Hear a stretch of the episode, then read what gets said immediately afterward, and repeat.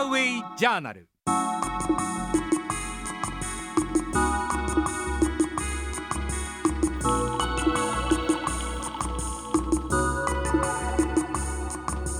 オンザウェイジャーナル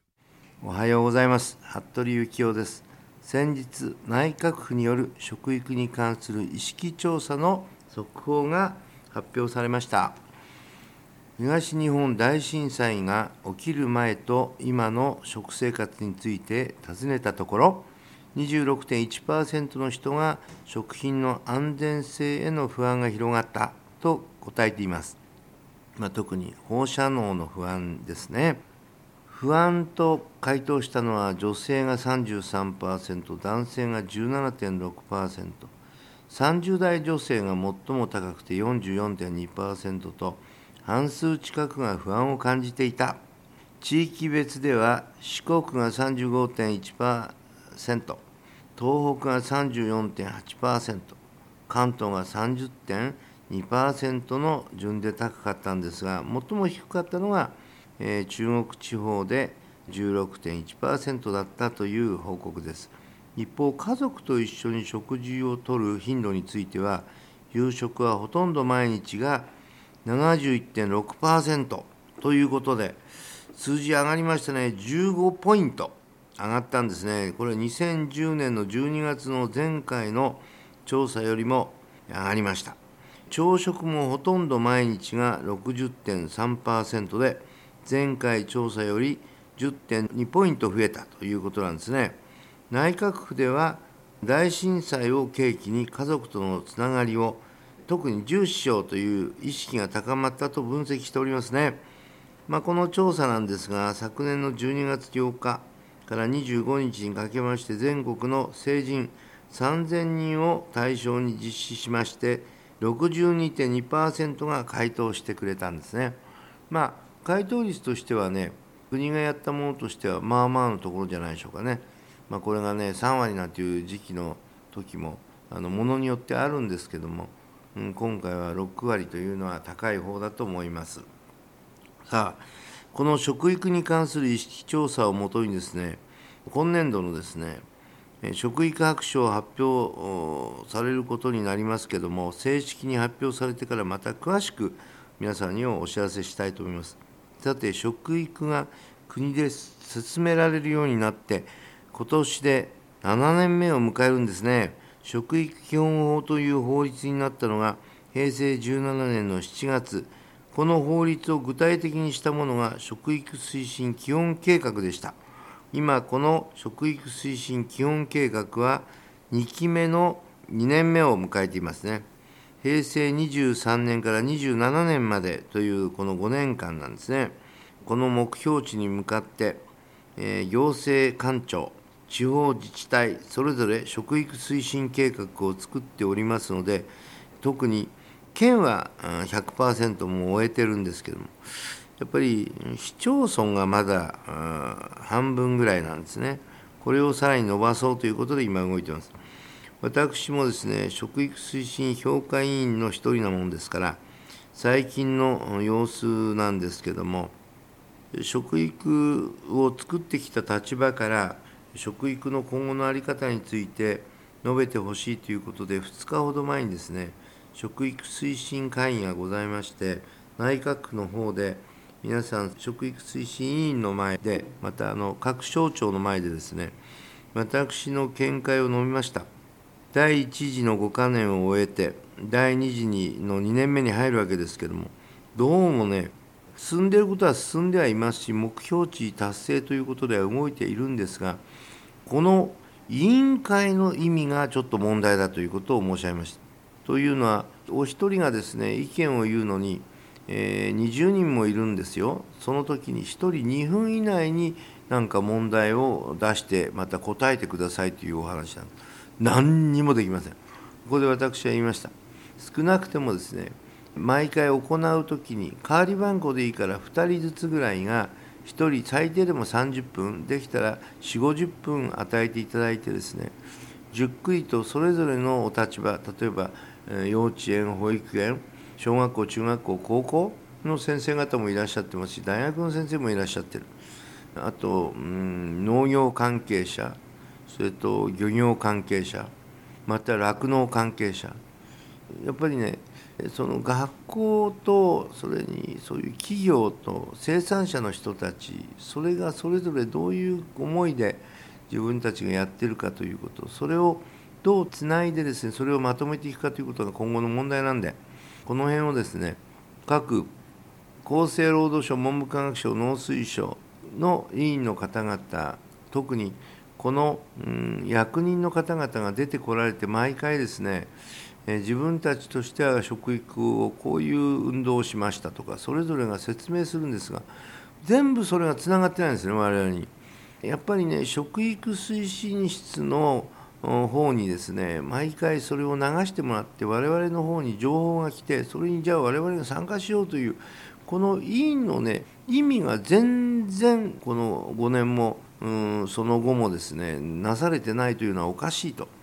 これからはですね手を組んでいくにしてもですね無駄なお金使っちゃもったいないんですからお互いにですね情報を交換し合ってそれで協力し合うという体制に持っていったらいいですよと言ったら皆さんが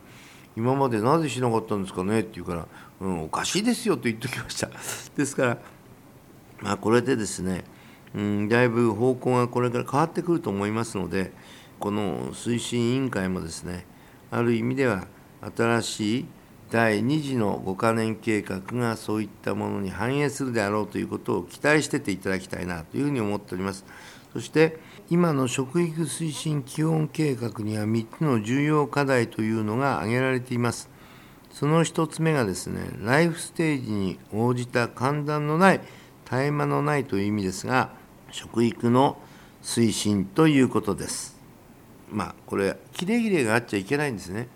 ですからこう継続してですね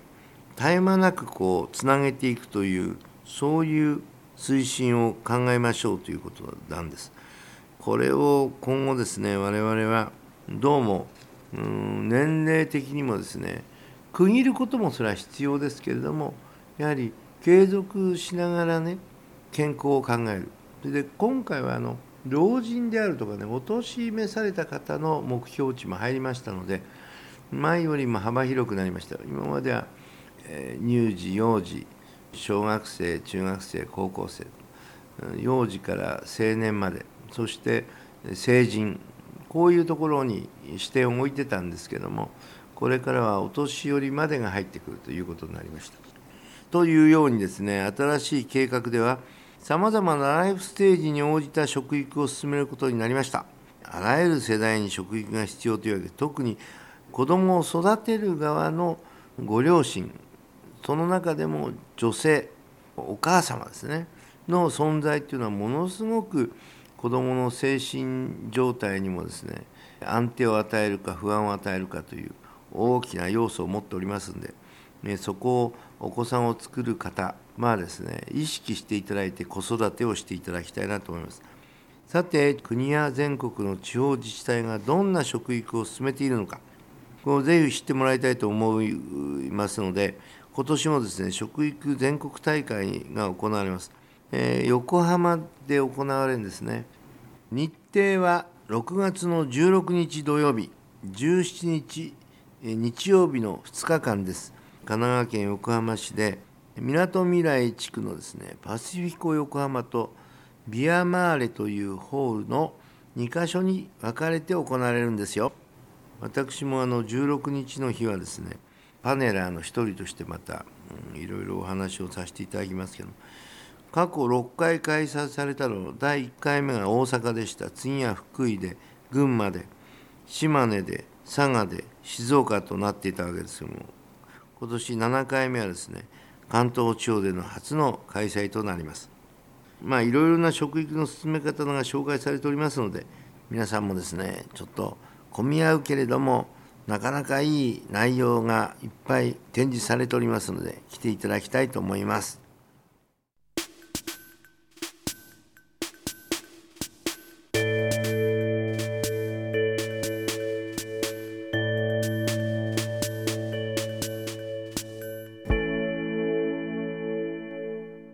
オン・ザ・ウェイ・ジャーナル服部幸男の食育の時間後半は食のカッティングボードのコーナーです、えー家庭菜園のすすめということでお話しいたしましょう。皆さんはご自宅の庭やベランダで植物を育てていますか？その中で食べられるものはありますでしょうかね？私もですね学校で一部屋上でやってますがその他に長野県それと埼玉県あと神奈川県に場所をお借りしてですね学生が種まきから収穫までということで移動していってるんですね。でちょうど学園祭が11月行う頃にはですねそういったものを収穫したものをお売りするような形もですね学園祭の時期だけに限りますけどもやっておりますのでまあこれからものを作っていくプロセスをですね自分たちの目で確かめてものを順番にこうわきまえていくというこういう感覚にこうつながるんですね。このものを育てるというのは。ぜひそういった意味では大いにですね。こういうものに参加していただきたいと思います。皆さんはご自宅の庭やベランダでどうですかね。ハーブ類が多いんじゃないかというふうに思いますがね。春からあね、夏にかけては非常に野菜もね鮮度のいい青々としたものが多くなるんじゃないかというふうに思いますね。このベランダ菜園や市民農園というものがですねまあ日本でも増えつつあるんですけどもドイツなんか昔からクラインガルデンっていうねまあ小さな庭っていうんですけどもあの貸し出してるんですね、えー猫の額みたいな場所でしてね。そしてここで家族が45人で召し上がれる野菜は手に入れられると。でこのクラインガルデンの合計はですねドイツで収穫される野菜の3割に該当するそうなんですね。ですから、結構なんか小さな庭で何してんだろうなと思うかもしれませんけどもあのそれが3割に当たるっていうのは大きなね成果ですので日本もできればこのクラインガルデンを利用するといいと思うんですけども日本は場所がねなかなかないですね。まあ貸していただいてもですねどのくらいのねあの率で貸してもらえるのかちょっと今まだ、ね、あまりその貸してくださるところが多くないもんですから。私もつい最近、えー、と150坪で貸してくれるかなり大きめですけどね。千葉の方にそういうのが出来上がっておりますんで今度は千葉の方にもですね学生を連れて行こうかなというふうにも思っています。えー食料自給率アップと市民農園の行方なんですけども日本は、うん、今申し上げたようにまだまだ先が明るいわけじゃないですね。ぜひみんながそういう意識を持ってもらうということが大事だと思います。今日本でですね農業に従事している人は262万人と言われてるんですね。この20年間で半数に減ってしまいましたのでそして10年後なんですけど今度は100万人減るんですねですから162万人というねこの方々3人に2人が65歳以上なんですねまあ元気な65歳ですけどもしかし若者があんまりねこの業界に入ってこないっていうのはこれは弱いですね。これが業界に入ってきてくれて若さでですね引っ張ってってくれるといいんですけどもそれにはねちょっとね給料も安いんですよね。まあ自分で稼ぐものもあるから給料とは言えないですけれどもこれが稼ぎやすいそして世の中がそれを認めてくれるような社会に持っていかないといけないんでしょうね。あのほどほどの金額でですね皆さんが健康になれるというそういう部分をこの野菜というのは可能性を持ってますんでねそういうものにつなげてもらいたいと思います。特に子どもたちが作って食べることのいいあのご自分で作るとですねつい食べちゃったりするんですね。今まで嫌いな野菜なんかも自分で作ったっていうことで意識してですね美味しいねって食べてくれるようになってるというこれはやっぱりいい教育だと思いますね。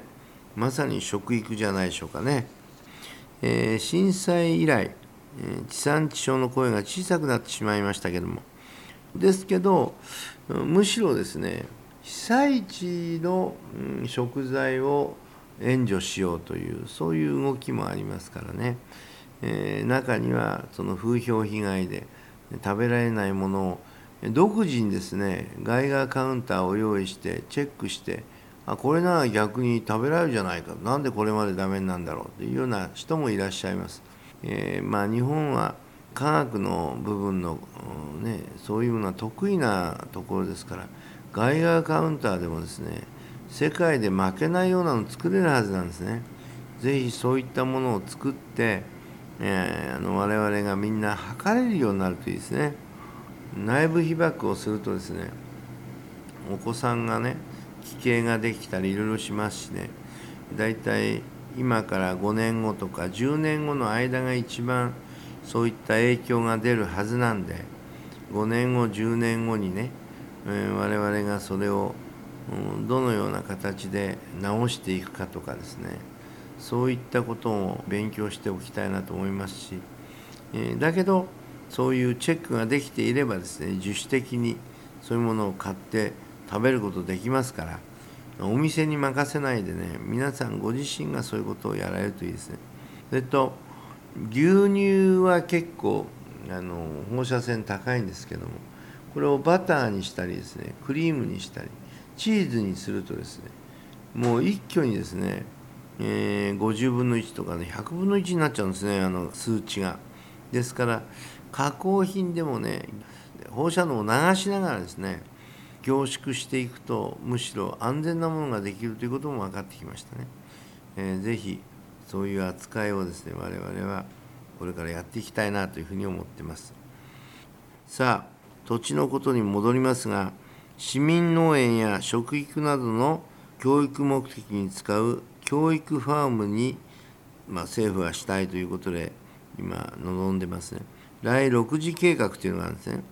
第一次産業っていうのは農業だったり漁業ですね。第二次というのは物を生産するでね。加工業なんですね。そして第三次産業っていうのがサービス業なんです。ですからこの農業をやる人はですね物を収穫したらそれを加工して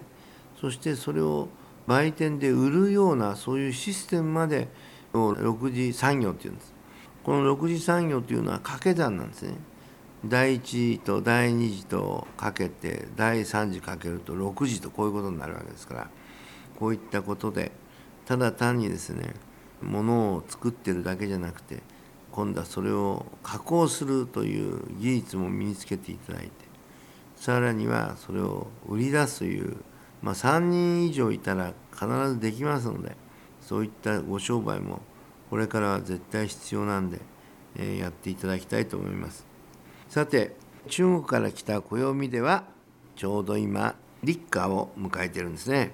夏が経つと書く立夏は中国にはこんなことわざがあります。立夏には土地をすべて耕せということなんですね。まさに今土地を耕して作物を植える時期なんです。ぜひご家庭で少しずつでもいいですから食べられるものを育てましょうということで「オン・ザ・ウェイ・ジャーナル食育の時間」次回は6月20日の放送になります。服部幸男でした。